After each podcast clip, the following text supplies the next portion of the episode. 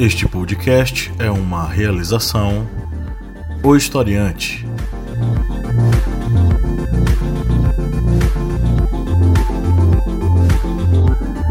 Olá, ouvintes, bem-vindos mais uma vez ao seu podcast sobre as ciências humanas. É o podcast do Historiante, aquele podcast que tem a missão de entreter a sua vida, trazer para você coisas bacanas para você entender o mundo e compreender aí a realidade em que nós estamos vivendo. Eu sou o professor Pablo Magalhães e comigo hoje eu tenho o seu Kleber Roberto.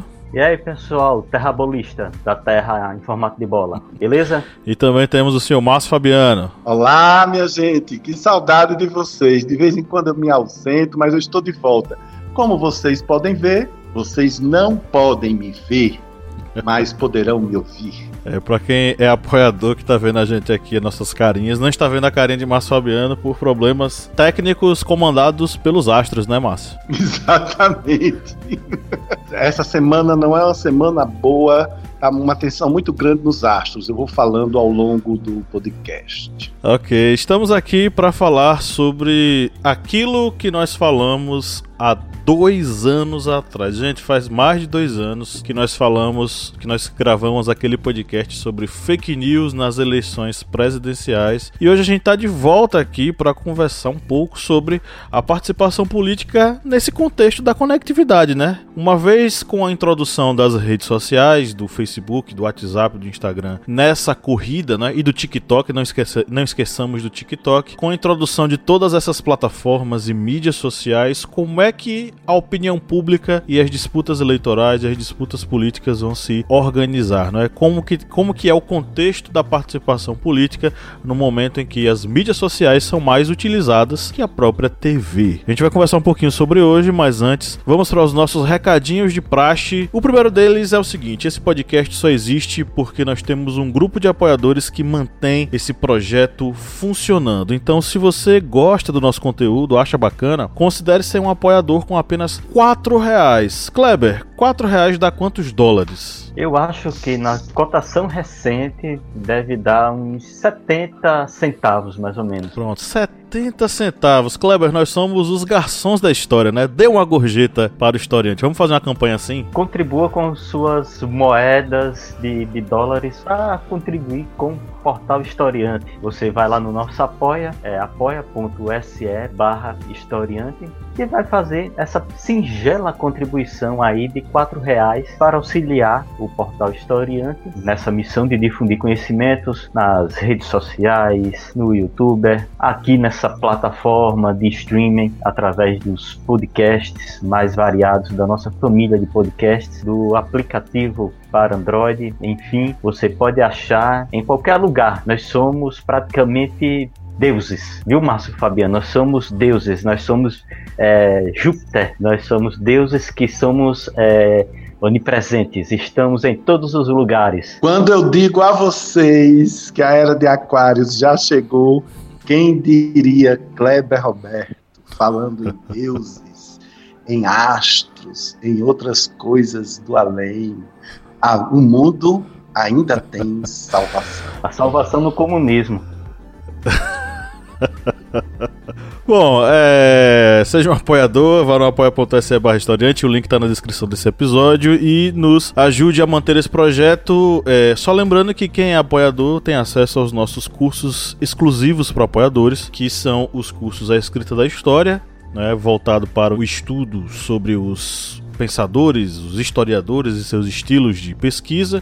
E nós temos também o minicurso Mitologias, que faz um mergulho sobre as culturas mitológicas da antiguidade. No primeiro módulo estamos falando sobre a cultura greco-romana. Então participe, seja um apoiador, nos ajude a manter esse projeto e a gente fica muito feliz e vai ser um, um prazer enorme receber vocês entre os nossos apoiadores. Eu queria deixar o meu abraço para esses apoiadores que estão com a gente. Vou citar alguns aqui, nós temos Thaís Meleiro, Abdon Eres, Arley Barros, Aila Alves, Gilberto Rodrigues, Felipe dos Santos, Josenildo Tavares, Angélica Patrícia, Ítalo Andrade, Jefferson Aleph, Marcos Antônio, Thaís Valéria, Ana Raquel, Charles Guilherme, Eduardo Nielwes, Mariane Spaulucci, Milena Fiorenza, Alessandra Fonseca, Ricardo Ferreira, João Vitor Milward, Cibele Schneider, Eduardo Gabriel, Poliana de Oliveira, Frederico Januzzi, Marcelo Raulino, Ciro Lamarck, Maria Eduarda, Carlos Juan, Francisco Alain, Tainá de Matos, Gelson Vitorino, Roberto José, Ladson Costa, Bruno Santos, o nosso querido Bruno, Davi Casemiro, Francisco Daniel, Flávio José, Souza Rica, José Menezes, Adi Macaricelli, toda essa galera que nos apoia e que, se eu não falei seu nome, você vai ser contemplado no próximo episódio, porque senão a gente vai passar o episódio inteiro aqui só falando nomes de apoiadores. Mas um grande abraço a todos vocês que apoiam o Historiante e nos mantêm aqui vivos, produzindo conteúdo para vocês e, enfim, atingindo mais corações. Vamos para a pauta, né, gente? Vamos entrar aqui no nosso conteúdo.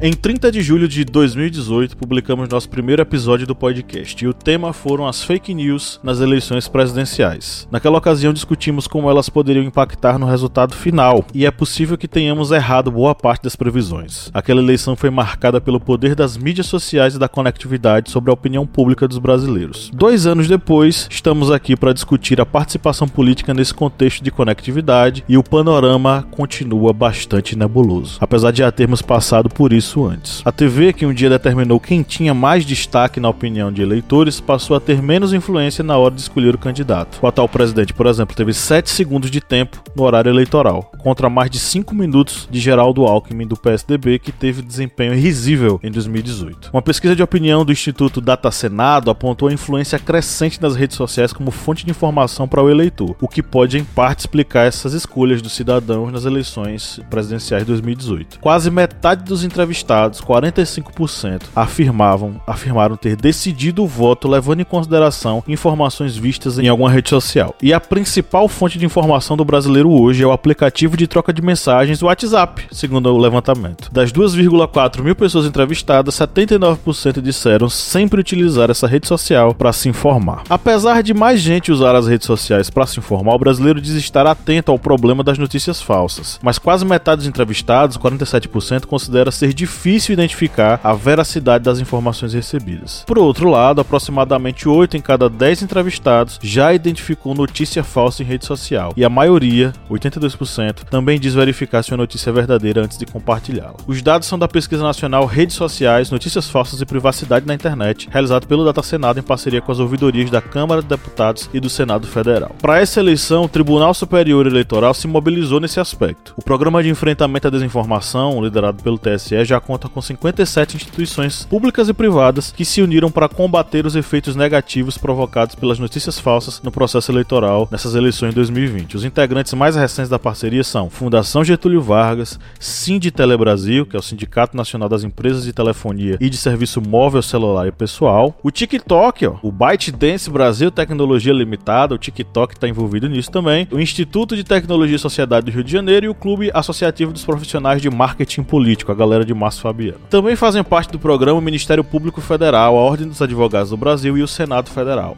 Partidos políticos, associações, além das maiores plataformas de mídias sociais e de serviços de mensagens do mundo, como Google, Facebook, Instagram e WhatsApp. As principais agências de checagem de notícias também aderiram ao programa, bem como diversos segmentos da imprensa, telecomunicações, tecnologia da informação, provedores da internet, entre muitos outros. O TSE também mantém a página Desinformação, que foi criada para dar amplitude ao programa e manter a sociedade atualizada sobre as ações desenvolvidas. Lá na página é possível acessar a lista completa dessas 57 entidades parceiras. Nas eleições desse ano, mais uma vez as redes sociais vão se apresentar. Mas a minha pergunta é: as redes sociais vão ser o principal cabo eleitoral em nosso país? E aí, galera, o que é que vocês acham disso?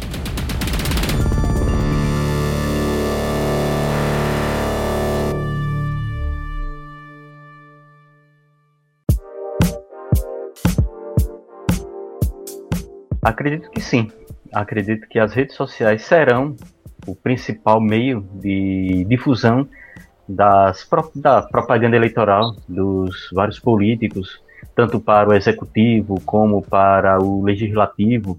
E isso não somente na eleição que vai transcorrer agora, no ano de 2020, que é a eleição para prefeito e vereadores, mas acredito que na próxima eleição para presidente também as redes sociais serão o principal foco de difusão, tanto através dos grupos de WhatsApp ou de outra plataforma de comunicação que venha a surgir e pode, digamos, desbancar o WhatsApp. Isso aí a gente não sabe, não temos uma bola de cristal para adivinhar isso, mas essa difusão através de meios digitais de comunicação instantânea vão ser o principal foco de, de difusão dos candidatos. Como bem lembrado pelo professor Pablo, o atual presidente ele tinha sete, sete segundos de propaganda eleitoral na TV enquanto o Geraldo Alckmin tinha mais de cinco minutos, era cinco minutos e alguns segundos. E Geraldo Alckmin ficou lá atrás, teve uma votação irrisória na, no processo eleitoral, enquanto o candidato com sete segundos teve, conseguiu se eleger. E com base exatamente numa grande força através das mídias, das redes sociais, as redes de comunicação, mídias digitais ou seja, tudo isso para ajudar na difusão dessa imagem deste candidato. E aí tem a questão dos disparos em massa que foram proibidos pela Justiça Eleitoral, mas em notícias mais recentes, em noticiários e grandes veículos de comunicação já estão identificando a volta dos disparos em massa, tanto em redes de comunicação instantânea como WhatsApp, como em redes sociais e tudo isso vão ser ferramentas que infelizmente vão aí permear a comunicação e a difusão desses candidatos. Lembrando que essas informações que muitas vezes estão aí permeando os grupos de WhatsApp não são informações que são feitas apenas através de prints. Muitos grupos que têm a ideia de difundir, por exemplo, uma fake news relacionada a determinados candidatos, principalmente aí candidatos de grandes centros, grandes capitais, eles fazem sites sites falsos em domínios estrangeiros para que dessa forma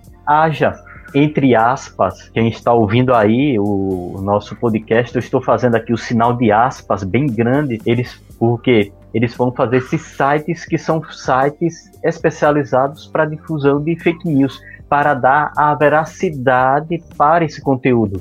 Eles criam três, quatro, cinco sites que vão difundir uma notícia verídica sobre um candidato para dessa para que dessa forma, se alguém for pesquisar, ver ali num grupo de WhatsApp, por exemplo, uma notícia sobre um candidato, uma notícia de corrupção, de desvio de verba, algo relacionado a alguma infração de um candidato e disser, não, vou aqui no meu navegador, vou pesquisar para ver se a notícia é verdadeira. Ele vai esbarrar com a notícia em vários sites sobre aquele mesmo fato e ele vai ter, digamos, esse embasamento. Ele vai dizer, ah, não, está aqui em um site a notícia de que esse candidato é corrupto, então ele é corrupto. E infelizmente isso vai permear muito as nossas eleições, porque a gente sabe que a, o mundo da internet é um mundo vasto. Não vai adiantar apenas é, o poder judiciário, grandes redes de comunicação, investigação, polícia, para tentar inibir isso, porque é um mundo muito vasto, muito amplo. Teria que haver realmente uma medida a partir dessas próprias redes de comunicação para tentar inibir isso, porque eles têm condição sim de inibir isso. Agora a gente não vê é um interesse dessas redes em tentar inibir essas fake news ou então manobras que venham a afetar os processos eleitorais aí, não somente no Brasil, mas em vários locais do mundo. Eu queria aproveitar para eu tô com eu tô com informações quentíssimas. Na verdade, informações vulcânicas. Não se preocupe que não é nenhum escândalo não, viu, minha gente? Vulcânicas é, é ótimo. Não, seria vulcânica se eu dissesse assim, professor Kleber, não é, vai assumir um ministério no governo do Bozo. Aí seria uma informação vulcânica e completamente mentirosa, né? Mas enfim.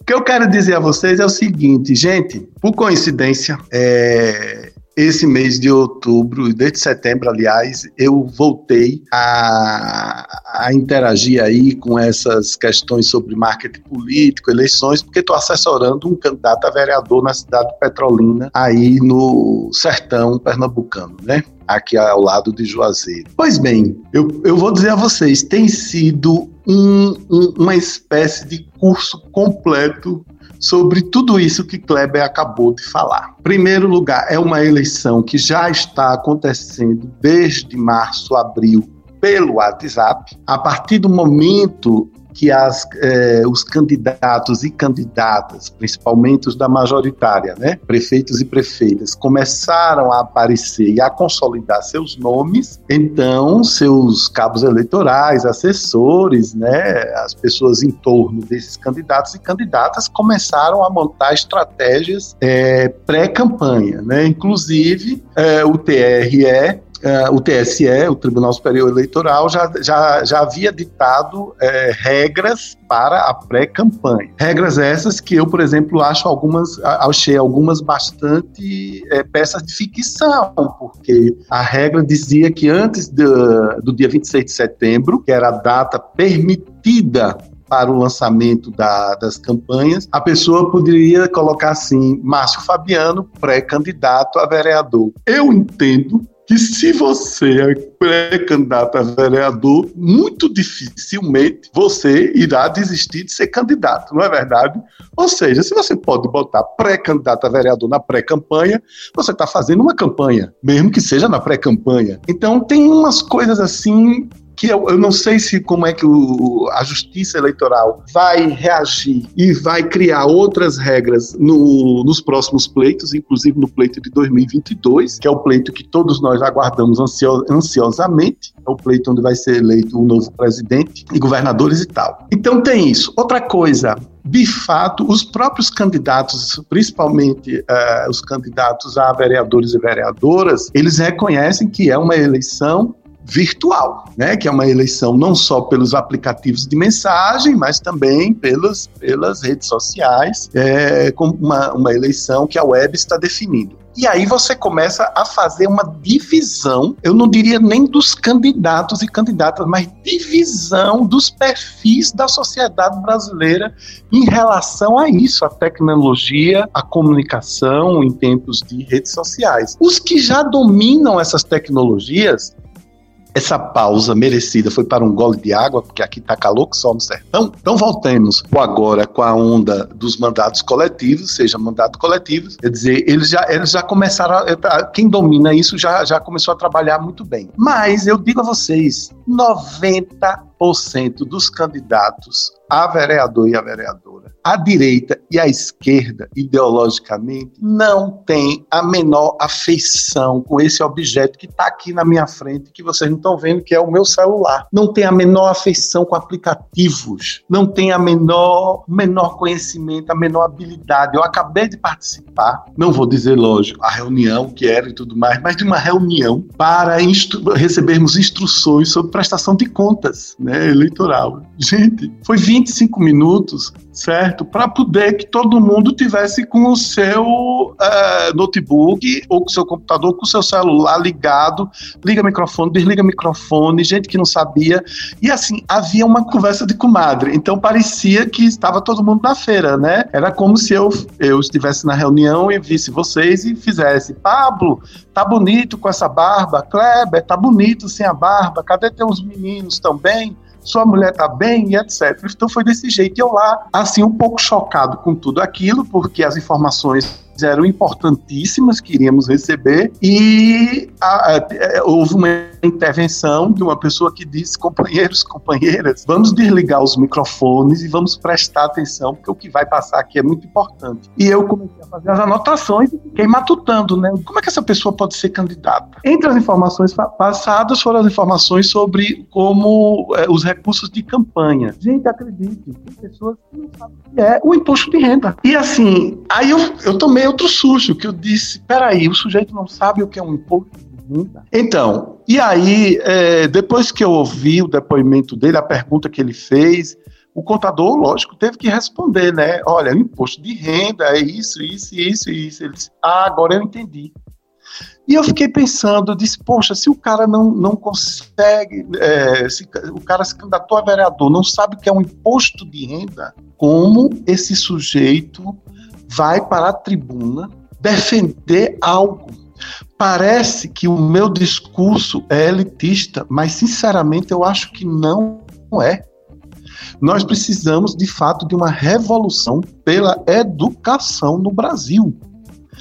Pensem aí comigo, um candidato a vereador que não sabia o que era imposto de renda como esse sujeito vai entender o que é um projeto de lei, como esse sujeito, essa pessoa, se caso eleito ou eleita, vai argumentar para defender os seus projetos. E aí vocês já sabem como é que essas histórias costumam terminar. É, eu, eu queria levantar um ponto assim. É, essa questão da desinformação ela é terrível, né? E outra coisa, essa ascensão ao posto de candidato nessa eleição, eu não sei se vocês estão notando, mas ela está ainda mais diversificada em vários aspectos. É, e dá para apontar logo de cara o seguinte: muitos candidatos oriundos de movimentos populares que nunca participaram do jogo político, eles se candidataram. Isso tem a ver, claro, com uma maior participação popular, na, nas, no, enfim, nas decisões políticas, ou pelo menos na intenção de decidir politicamente, tem a ver sim. Mas também tem outra questão a internet ela acabou, as mídias sociais, o Facebook, o Instagram, o WhatsApp, o TikTok e, e demais é, ferramentas de, de, interação, eles acabaram fazendo com que o indivíduo ele tivesse voz, ele conseguisse se manifestar e, claro, transformar, por exemplo, o Facebook num Facebook e Twitter, por exemplo, num campo de guerra político, né? De um lado isso é bom, do outro tem aquela coisa. Será que tá, essa pessoa está preparada para participar desse processo? Será que apenas a questão dos, segui dos seguidores lhe dá voz, lhe garante voz, lhe garante legitimidade. Mas também me faz pensar o seguinte: quantos e quantos candidatos não chegaram à, eleição por meio das mídias sociais? Em São Paulo nós temos o Mamãe Falei que hoje tá, ele é vereador, se não me engano, né? Ele, é, acho que ele é vereador de São Paulo. E ele agora tá pleiteando é, deputado. Deputado, né? Deputado, deputado estadual. estadual. Deputado estadual. E agora ele tá pleiteando chegar à prefeitura de São Paulo. Quem é Mamãe Falei? Kleber. Quem é? Márcio, que mamãe falei, é um youtuber que cresceu nas redes falando o que ele fala, né? Que muito. falando muita besteira, falando muita abobrinha, é, fazendo muita coisa sensacionalista para aparecer, pra pleitear uma vaga como político. E ele conseguiu. As mídias estão dando voz a essas pessoas. Como Humberto Eco diz, né? A, a, a, internet deu voz ao idiota de aldeia. E de fato, a, a internet deu voz ao idiota de aldeia, deu voz para todo mundo, inclusive o idiota de aldeia. E a gente tá vendo hoje esse boom de candidatos. Mas o, o, que me preocupa e eu jogo para vocês é o seguinte: será que nesse contexto a gente tá pronto para fazer com que de um lado a democracia seja mantida e de outro a gente possa preservar a opinião pública dos ataques das fake news? Porque de um lado a gente vai ter é, uma série de candidatos invadindo aí a internet e aí o critério não é mais se o cara é bom, sei lá, os, enfim, o critério não é mais aquele da TV. A TV já foi determinante para a eleição. Hoje a TV não é mais determinante. A TV ela não ocupa tanto espaço, ela não atinge tanto a opinião pública. A opinião pública está conectada e é através dessa conectividade que ela vota. E as pessoas votam de acordo em muito com uma influência muito forte do que é apresentado nessas mídias, né? Então, nesse contexto vai prevalecer aquele cara que tem o melhor jeito de atuar nas redes. Tá aí o Guilherme Boulos que o diga, que entrou de cabeça, mergulhou com tudo na coisa da mobilização digital. É coisa que até alguns anos atrás apenas os, as pessoas da direita estavam fazendo, né? Mergulhou de cabeça e tá tendo seus, seus resultados. Mas será que a gente consegue preservar de um lado a democracia e do outro essa questão de certo controle em relação a essas informações veiculadas nas mídias sociais nesse, nessa eleição agora para prefeito, para vereador? Eu costumo dizer algo em rodas de amigos que o brasileiro é um povo que realmente gosta de política, mas não é um povo politizado. É um povo que gosta ali de ver o candidato, muitas vezes gosta de assistir o debate, mas não sabe, muitas vezes, o que faz um vereador, o que faz um deputado estadual, o que faz um deputado federal, o que faz um prefeito. E por desconhecer totalmente a função de cada um dos políticos dentro dessa esfera, digamos, do sistema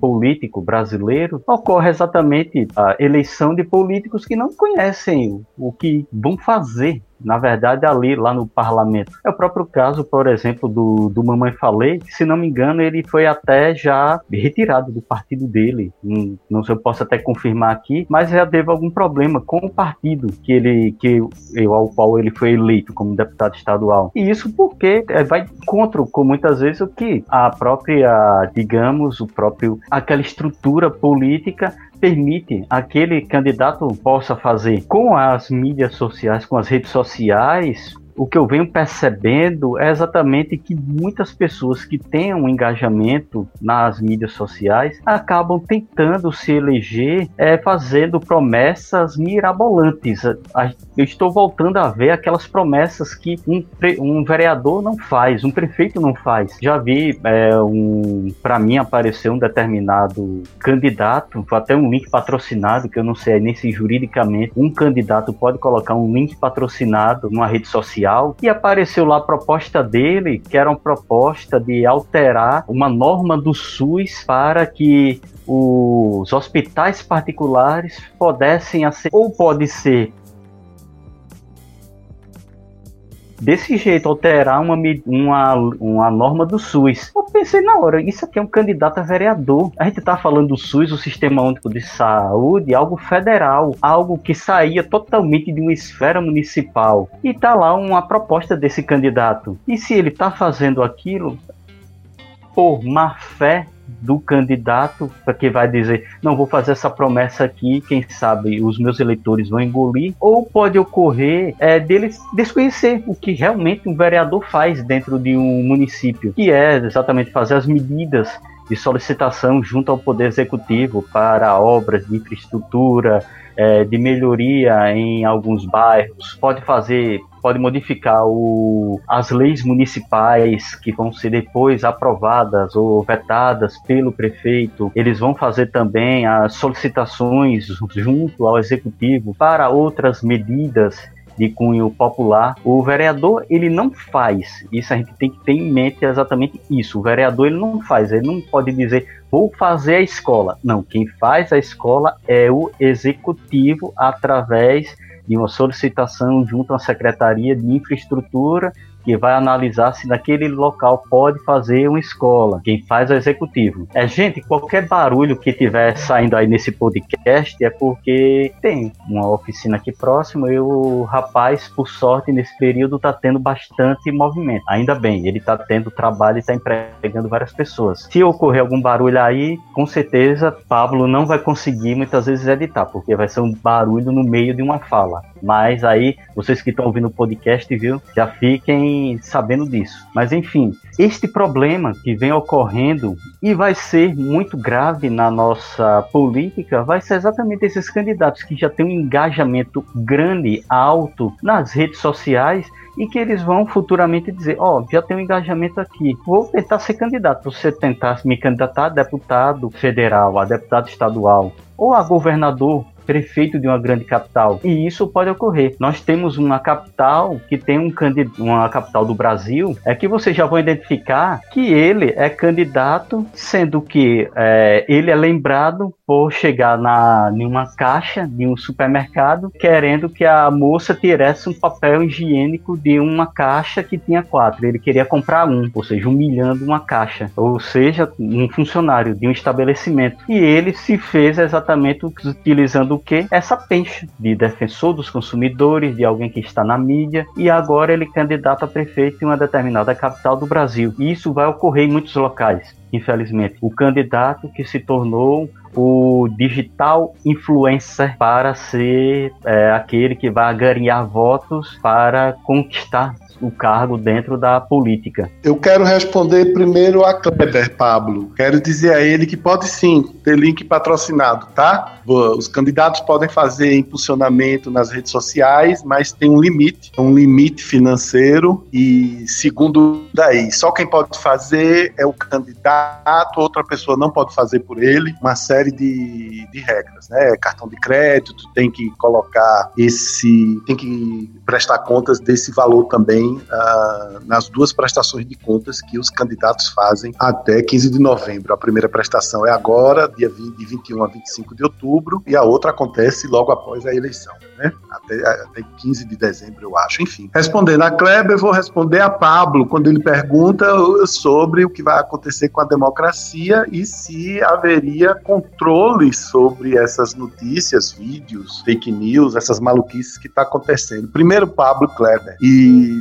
demais apoiadores, apoiadoras e nossos ouvintes, seguidores, nossos quase 40 mil seguidores lindos e lindas do, do historiante. Botem um pezinho no chão, a democracia já perdeu. O que nós teremos que fazer com a, de, com a democracia no Brasil e no mundo? De hoje em diante, aí precisamos é, refletir, pensar amadurecer e lutar. A democracia já perdeu. Já perdeu porque a democracia não tem um controle absoluto sobre as atitudes dos candidatos e candidatas, certo? Quando você, quando os instrumentos democráticos através do, do judiciário, executivo, legislativo e demais instrumentos da democracia atuam para fazer esse controle, algum estrago já foi feito. Não precisa nem lembrar, não é, do que aconteceu é, no Brasil é, recentemente, do que está acontecendo recentemente. E vou lhe dizer, respondendo sobre o controle, Pablo. É o controle. Eu sinceramente nesse momento eu acho impossível haver um controle absoluto. O que é possível é nós, como sociedade, começarmos a reagir e a dizer: não acredito, preciso, preciso saber mais, estou desconfiado, o que é que você está dizendo. Ser bem claro: participo, como disse há dois meses, de diversos grupos de WhatsApp sobre política, naturalmente por causa dessa minha atividade como assessor. Cara, é impressionante, impressionante. Eu tô falando a vocês, é porque eu vou, eu vou deletando. Eu sou, eu faço um filtro imenso. Mas agora eu vou começar, vou, vou, vou compartilhar no nosso grupo do podcast. É impressionante a quantidade de, de fake news absurdas, a quantidade de montagens de monta montagens grosseiras, grosseiras. É uma coisa assim que, Kleber, tem um menino mais novo que já nasceu. Desrespeitosas, da né? tecnologia, iria dizer não? Hã? Totalmente desrespeitosas. Desrespeitosas. É, é, são montagens, Pablo, tão grosseiras que o filho de Kleber, mais novo, chegaria e dizia: Não, pai, isso daqui é mentira. Você não tá vendo que isso daqui tá errado? Vou dar um exemplo. Eu recebi uma, quase que eu respondia, mas como eu não tenho tempo a perder, eu disse: Não, deixa esse imbecil pra lá. Era, uma, era o seguinte: era o, o ex-presidente Lula ajoelhado diante do Evo Morales. Bicho, era uma montagem grosseira. Gro... Você via que realmente era uma montagem. Era tipo assim, eu fazendo uma montagem no, no, no editor de imagens mais basicão que existe, entendeu? E aí dizendo. E sabe como era? Era assim: vocês falam que Bolsonaro é puxa-saco de Trump, mas olha Lula. O Jesus do céu, pegaram duas fotos, uma de Evo Morales e outra de Lula, e fizeram isso daí. Agora você imagine o quanto de gente que reproduz isso e que diz: Eita, tá vendo? Fora Outra o deepfake. Rapidinho, Márcio. O, o deepfake. É porque a gente não pegou ainda o deepfake. O deepfake que o, o Bruno Sartori faz. Sim. Só que o Bruno Sartori faz, todo mundo sabe, né? Só que o deepfake sendo utilizado como a própria, enfim, a própria mentira, né? Por exemplo, pegar a cara do Lula, botar em, em algum político com a mesma, sei lá, alguma pessoa com a mesma, o mesmo shape ali, o mesmo tipo de corpo do Lula, fazendo alguma besteira, colocar na internet, ó, tá vendo? O Lula fez isso. Mas no final das contas era uma deepfake. A gente não pegou a, a, o boom dessa deepfake. A deepfake ainda é utilizada, todo mundo sabendo que é deepfake e é uma, uma brincadeira e tal. Mas quando isso pegar uma, uma velocidade, uma produção contínua, a gente vai ter que desmentir muita gente, é, muito vídeo mostrando alguém falando alguma coisa que na verdade não é essa pessoa, é outra fazendo deepfake. Mas até esse momento de você mostrar que é falso, um estrago grande já foi feito. Então, é, eu, eu sinceramente não sei, quero ouvir depois. É, a resposta dos nossos apoiadores, apoiadoras, dos nossos seguidores e seguidoras, porque é, um, é uma coisa absurd, absolutamente louca que está acontecendo. Infelizmente, nesse processo, quem perde é a democracia. Eu não acredito que a democracia vai morrer, não. Eu não acredito nisso, não. Eu acho que justamente por causa da tecnologia, há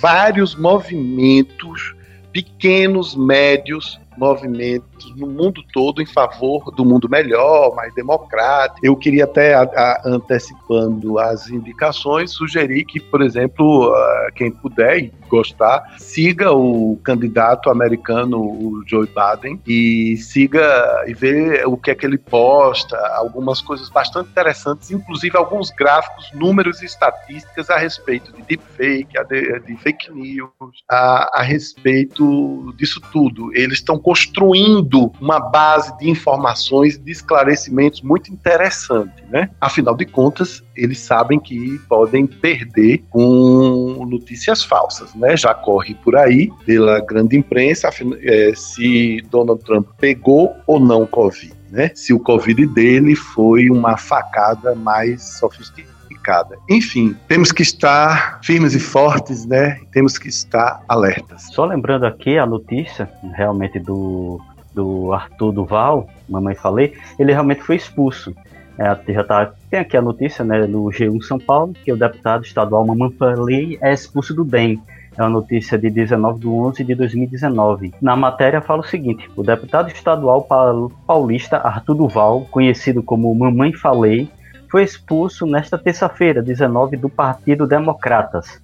Democratas, viu? Ele foi expulso do Democratas. Aí tu vê o, o naipe. O nível, da, né? o nível da loucura. De acordo com o diretório estadual da sigla, a decisão foi tomada por unanimidade por uma comissão executiva estadual que considerou que os atos do parlamentar são incompatíveis com as deliberações do partido. Ou seja, nós temos aqui. Aí depois dizem, né? Ah, não, mas o, os nordestinos não, não sabem votar.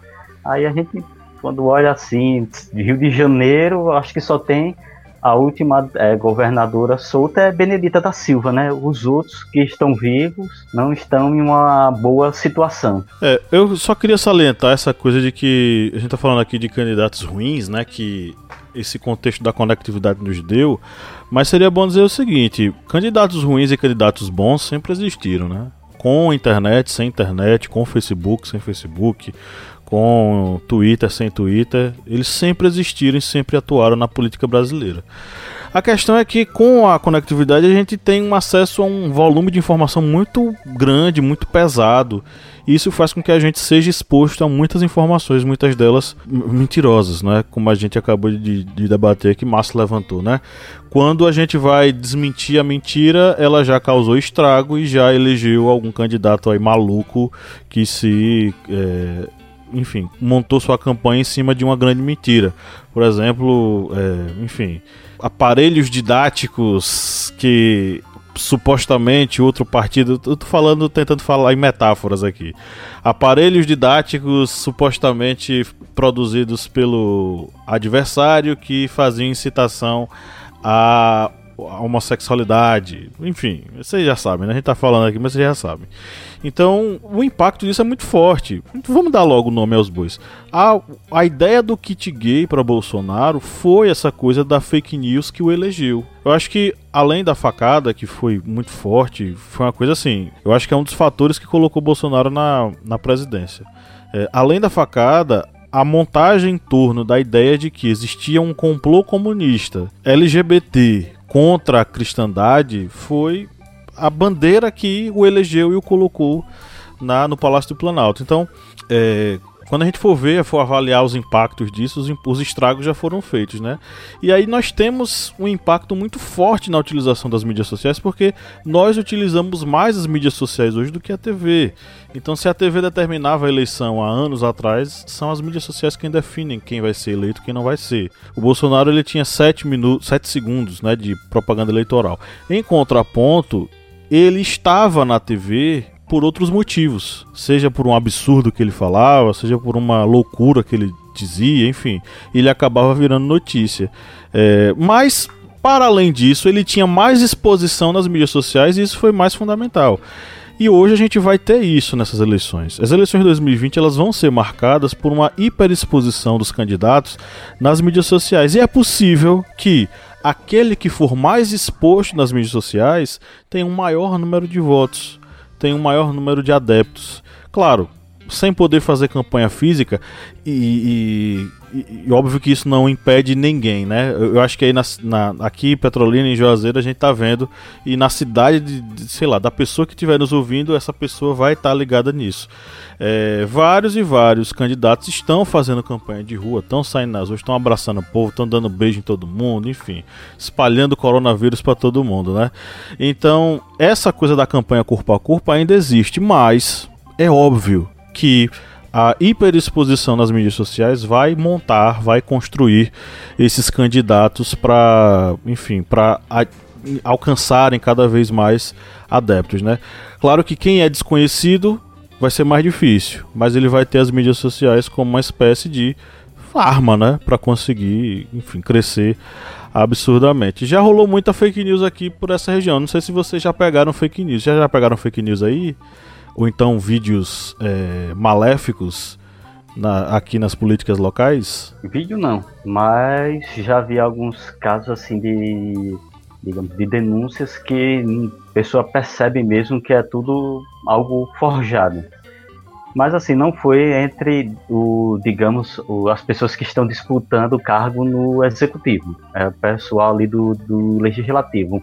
Um querendo dar rasteira no outro, entendeu? É uma, uma situação bem complicada. Aí eu até lembrei também de algo que eu estava conversando com a, com a minha esposa e conversando com ela foi exatamente próximo do horário da propaganda eleitoral na TV. E aí quando começou, ela falou comigo: isso aí tem alguma relevância atualmente propaganda eleitoral na TV, no rádio? Porque basicamente os candidatos já estão há um bom tempo aí nas redes sociais. Lembrando até a fala do, do professor Márcio, do, do dos pré-candidatos é, antes da própria candidatura. Porque ela até comentou, porque é, a divulgação hoje em dia, nas mídias sociais, você pode engajar a pessoa o dia todo, 24 horas por dia. Você pode estar ali postando a toda hora um plano de governo numa, numa, num grupo ou do, do WhatsApp ou do Telegram. Tem o Telegram também, que é uma arma poderosa, muito poderosa mesmo para os candidatos. Pode estar ali de meia meia hora, uma hora de cada hora, postando algo que o candidato está fazendo, uma plataforma de, de governo, é, alguma publicação dele, uma fala, uma live. Ou seja, a pessoa pode engajar o seu público, os seus eleitores ali 24 horas por dia nas redes sociais. E acredito que ah, ainda é válido as propagandas, não sei mais na TV se é válido realmente. O rádio, porque o rádio ainda tem um impacto muito grande, o rádio ainda tem um impacto devastador nas comunicações. Eu acho que o professor Márcio pode até confirmar isso. Mas o rádio ainda é um veículo muito poderoso é tão poderoso quanto essa ferramenta que nós estamos utilizando agora, que é o podcast, para tanto para uma aula, como nós estamos dando aqui, dando é, informações educativas, como também tanto informações é, de noticiários, como a própria propaganda eleitoral. O rádio ainda pode ser uma ferramenta poderosa. Não sei se o professor Márcio pode também confirmar. Antes de Márcio falar, só registrando que o Flávio, nosso querido Flávio José está online com a gente, mandou um muito boa, boa tarde atrasado, mas cheguei. Boa tarde, Flávio. Você é de casa, você sabe disso, né? Você tem a chave, pode entrar. Valeu, Flávio. Vamos botar água no feijão aqui, como diz aqui o ditado no Nordeste. Né? Botar água no feijão para aumentar o almoço. Fala, Márcio. Bom, eu vou primeiro responder a você, Pablo. Eu já, eu já recebi, depois eu vou mandar, porque foi um vídeo, aliás, muito engraçado. É, é um vídeo feito é, na verdade não é fake news, mas isso é uma coisa que a gente precisa abordar. Necessariamente você não tem só fake news. Esse vídeo que eu, eu vou mandar, claro, eu vou mandar para vocês, viu, gente? Alô, vocês do Brasil e do mundo que seguem a gente, vocês não vão ver esse vídeo, é só Pablo e Kleber. Eu recebi é, tirando onda de, de uma candidata a prefeita aqui na minha cidade. Era um vídeo muito engraçado, é, bastante engraçado, né? Mas aí também fiquei pensando, eu digo, é, é engraçado, mas eu fiquei perguntando, isso é legal? Isso é justo? É correto? Isso ajuda a democracia, né? Então você fica se pegando nessas coisas todas. Então eu queria responder a, a Pablo sobre isso. E lógico, todo dia eu vejo Mentira. Hoje, uma amiga minha, que é uma, pessoa, tem uma, um cargo importantíssimo, ela é no direito, me ligou perguntando: é verdade que Fulano de Tal pegou, pegou Covid, estava na carreata com o candidato tal e o apoiador tal, eu disse, eu não estou sabendo disso não, depois eu estou recebendo aqui no WhatsApp. Então, qual, qual era a estratégia do grupo opositor? Era, vamos dizer que fulano que é, tal candidato está aglomerando, vamos dizer que alguém pegou lá Covid e vamos dizer que foi na aglomeração, porque aí já começa a sacanear, a prejudicar a, a candidatura adversária. Por aí vai. É como eu falei, é, a democracia já sofreu, já foi abalada e o controle é o controle nesse momento é impossível. O que nós precisamos reagir é para fazer o pós. O que é que acontece? Não é? Como é que nós vamos querer esse mundo pós essa loucura? E voltando a falar é, do que Kleber falou, de fato, realmente a TV morreu eu, eu vejo o guia por motivos profissionais, né? Eu tenho que ver. O meu o candidato que eu estou assessorando, ele vai estrear hoje. Hoje estreia o guia dos vereadores por aqui. Enfim, ele vai aparecer. Então eu tenho que ver o guia e tudo mais. Mas o rádio ainda tem força, porque é óbvio que tem força. Nós, principalmente no interior, que nós aqui na nossa região somos quase 600 mil, nem todo mundo mora nas duas cidades, né? Juazeiro na Bahia e Petrolina em Pernambuco boa parte dessas pessoas, talvez 30%, moram nos distritos de irrigação, nas fazendas, nas roças e tudo mais, e, e o rádio chega muito, muito forte com, com esse pessoal. Agora, o que eu volto a, a, refletir é porque, gente, eu estou aproveitando, eu sou tão feliz de fazer parte do, do historiante, porque esse é um momento em que eu estou podendo refletir sobre tudo isso que eu estou vendo aqui. E olha que eu faço parte da, do sub, sub, sub. Não é? Eu estou apenas ajudando um amigo querido. É do baixo clero, ah, você é do baixo nessa... clero. Isso, imagina. Eu fico imaginando, por exemplo, o que é que está acontecendo com os partidos de esquerda? Né? Vamos agora, como disse Pablo, vamos dar nome aos bois. Os partidos de esquerda estão, estão é, boa parte deles está construindo uma imagem de afastamento dos símbolos que podem chocar o eleitor médio no Brasil. Ou seja, alguns partidos estão deixando de utilizar suas cores, estão suavizando suas cores, não é? Preste atenção nos candidatos de esquerda que antigamente faziam questão de vestir suas cores e hoje não estão mais vestindo com tanta força. Alguns candidatos estão se distanciando é, de, de nomes que podem prejudicá-lo e nesse distanciamento eles querem aproximação do eleitor de centro-direita. Isso eu estou falando na esquerda. Na direita já acontece o que a direita é expert em fazer ela percebendo, né, no Brasil e no mundo, que há uma tendência conservadora no mundo, e sobre tendências conservadoras, isso é um outro podcast que a gente pode gravar depois. O que é que ela faz? Ela adota a linguagem, não é? Ela adota, aliás, o discurso é, conservador. Então todo mundo é muito bonitinho, todo mundo é muito bom, todo mundo é muito família, não é? E todo mundo é muito devoto. E aí eu pergunto, você está observando esses discursos? Porque, no meu caso, aqui no sertão, no Vale do São Francisco, eu digo, mas menino, olha para a cara de fulano, candidato a prefeito defendendo, defendendo a família, o maior namorador, eu não vou dizer o nome que se diz no Nordeste, né, porque é meio um palavrão, o maior namorador que tem agora vem com a aliança brilhando no dedo e dizendo viva a família, viva Deus, viva esse mundo. É, é, realmente a gente precisa estar atento e forte, como diz a canção de Caetano. Mas é uma coisa que a gente precisa pensar, é, trazendo para essa questão da conectividade, é o seguinte: essas imagens elas são construídas através das postagens, né? A gente não constrói mais essas imagens através da TV. Essa TV a, a TV ela já não tem mais a dinâmica necessária para essa construção.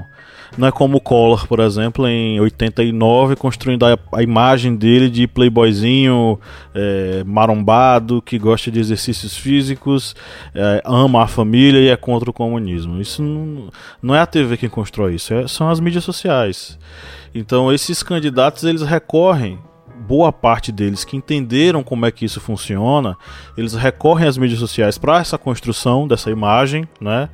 Que seja lá qual for, né, que é construída, o, o, Bolsonaro é um exemplo disso, a construção do Bolsonaro, pátria, Deus e família, essa coisa aí, caçador de comunistas e tal, enfim.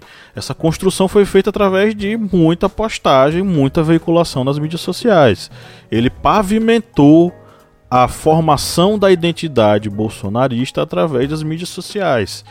E hoje, né, isso em 2018, nos anos anteriores também, mas agora 2020 a gente tem uma outra etapa, né? Como é que essa construção ela pode ser desconstruída ou como os outros políticos eles também podem utilizar isso.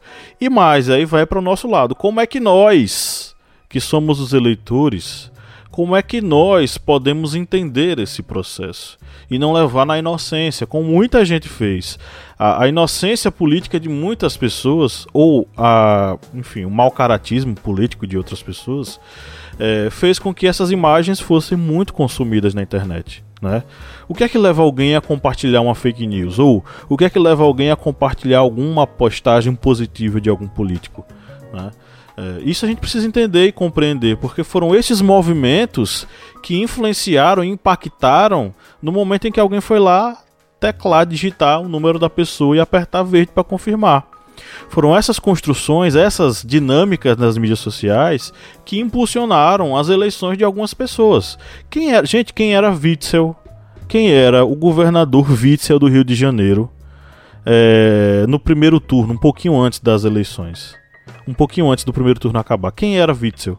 Witzel era mais um dos candidatos, era mais uma das pessoas que se candidatariam.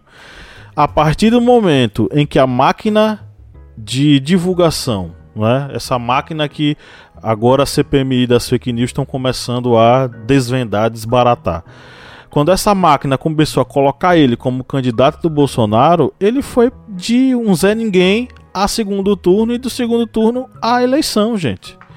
Então a gente elegeu pessoas através dessa questão das mídias sociais, da, dos disparos, das informações, das desinformações. Então isso é tão forte, tão impactante que faz com que a gente é, tenha que, que faz com que a gente faça uma reflexão, precise fazer uma reflexão. Nós precisamos fazer uma reflexão, porque a gente não está tratando agora só de analfabetismo político, a gente está tratando agora de é, analfabetismo digital. O, o, o, tiozinho, a tiazinha, a avó, o vô compartilharam informações do Bolsonaro achando que era verdade, porque alguém, um sobrinho mandou. Poxa, meu sobrinho mandou, ele, ele é meu conhecido, ele não pode estar tá mentindo. Vou compartilhar. Então isso aconteceu em muito, né? Então a gente tem hoje muitos governos e a própria presidência eleitos com base nessa questão. A questão das eleições municipais é outra história, né? Por quê? Porque o cara tá aqui perto. Eu sei quem é, eu conheço ele. Enfim, já vi ele em outros lugares, enfim. Então, nas eleições municipais, a propensão é menor. Pode acontecer, pode, mas de certo modo a gente tem mais contato com esses políticos, a gente conhece essas pessoas. Mas isso não quer dizer que as, as desinformações e o modo pelo qual esses caras usam as mídias sociais vai influenciar nessa questão da eleição. Então essa cultura de utilização do eleitor, né? O eleitor, tem uma cultura de utilização das mídias. Essa cultura de utilização precisa ser estudada e precisa ser analisada, porque ela vai ser fundamental nesse processo eleitoral agora. Vai ser pauleira, viu? Vai ser puxado. Não sei a cidade de vocês que estão ouvindo a gente. Mas essa questão da, do WhatsApp, ainda com todas essas limitações que o WhatsApp colocou, que o Facebook colocou, enfim, que até o historiante acabou sendo prejudicado quando a gente estava fazendo divulgação do podcast sobre as queimadas no Pantanal e na Amazônia, a gente levou uma, um strike porque o, o Facebook dizia que nossa postagem não ia de acordo com as políticas dos usuários, né? Não sei, talvez pelo tema, talvez pela imagem, enfim. Então isso vai acabar atingindo também os candidatos de diversos modos, né? Então, essa cultura de utilização das mídias, ela, vai, ela é fundamental, ela é determinante para a gente compreender como é que as pessoas vão votar, como é que as pessoas vão eleger. E a própria participação política nas mídias sociais também segue essa lógica dessa cultura, né?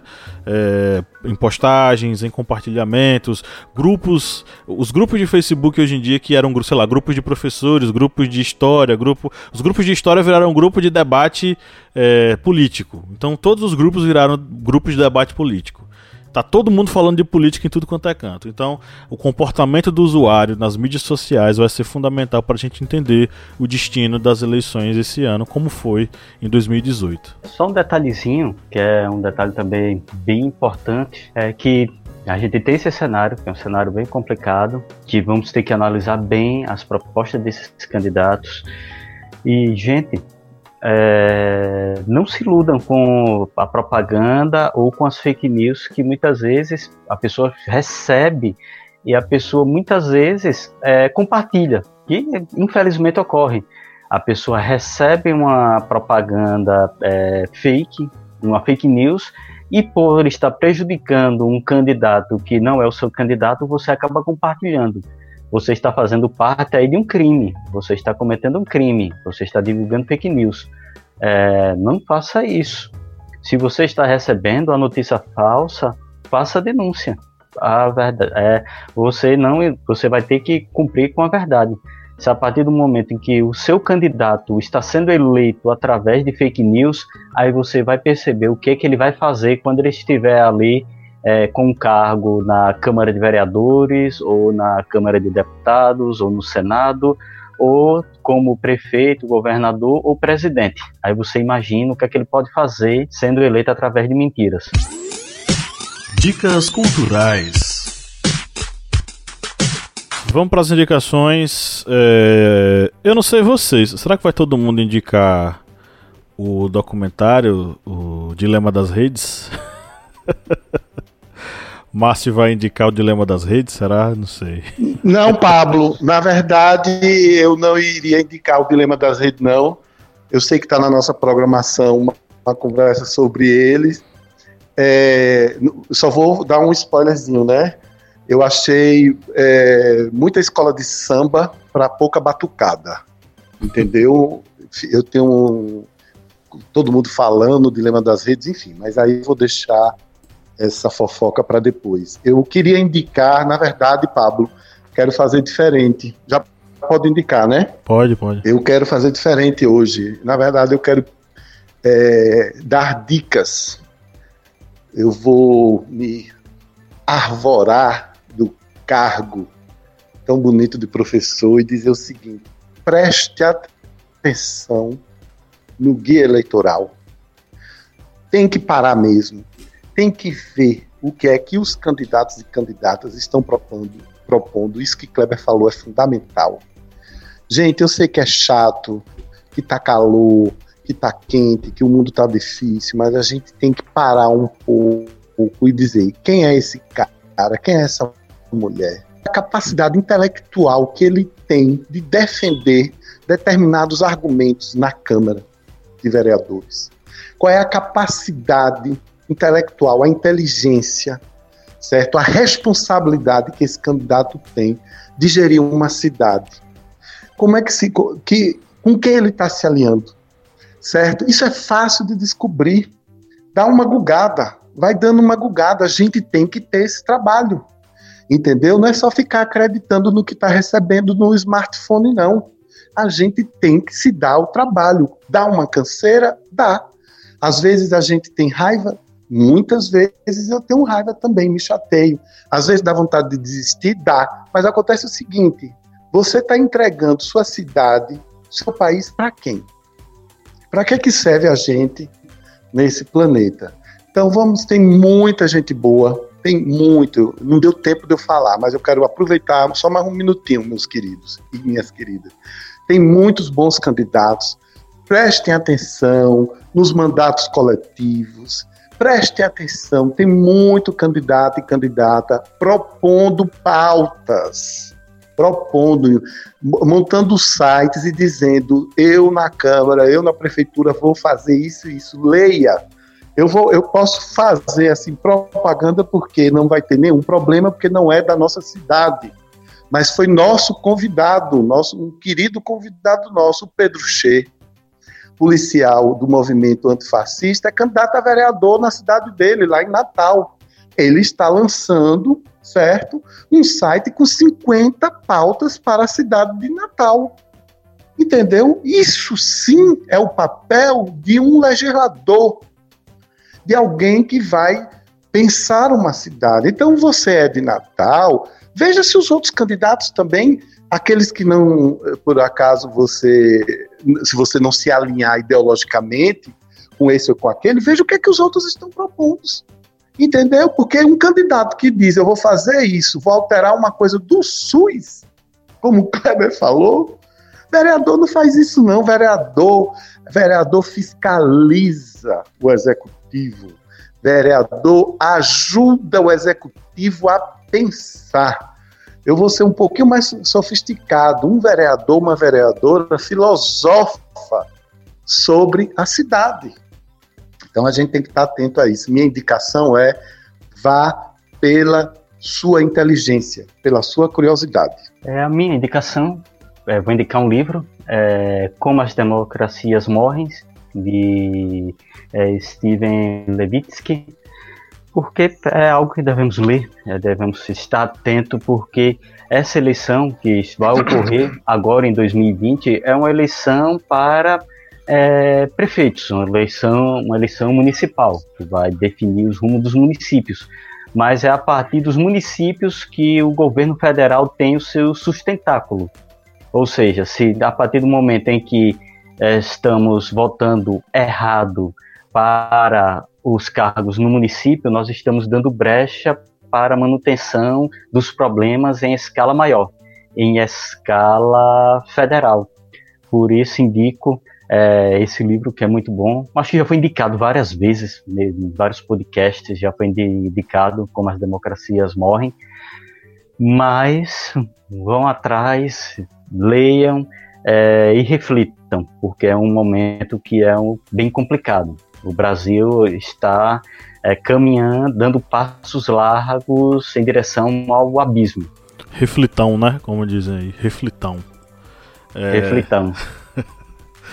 Pois é, eu queria indicar o livro As Direitas nas Redes e nas Ruas. Ele foi lançado pela editora Expressão Popular, é, com a organização da Esther Solano e da Camila Rocha. É uma análise sobre o processo da conjuntura política que tem como pano de fundo o impeachment né, da Dilma Rousseff. E ele vai dar uma analisada sobre esse processo político a partir da interação com as mídias sociais e como elas também interagiram com os movimentos na rua.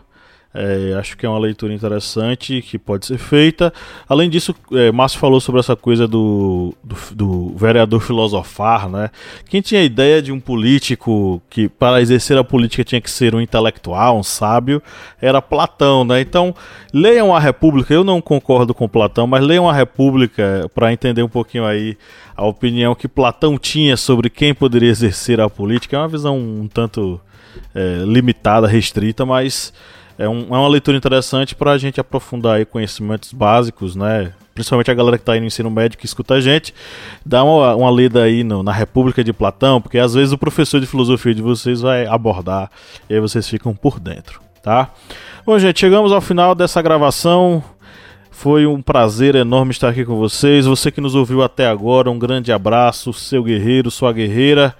Você mora em nosso coração. E no 3, vamos dar um tchau coletivo. Um, dois, três. Tchau. Tchau. Leu Só com minha voz.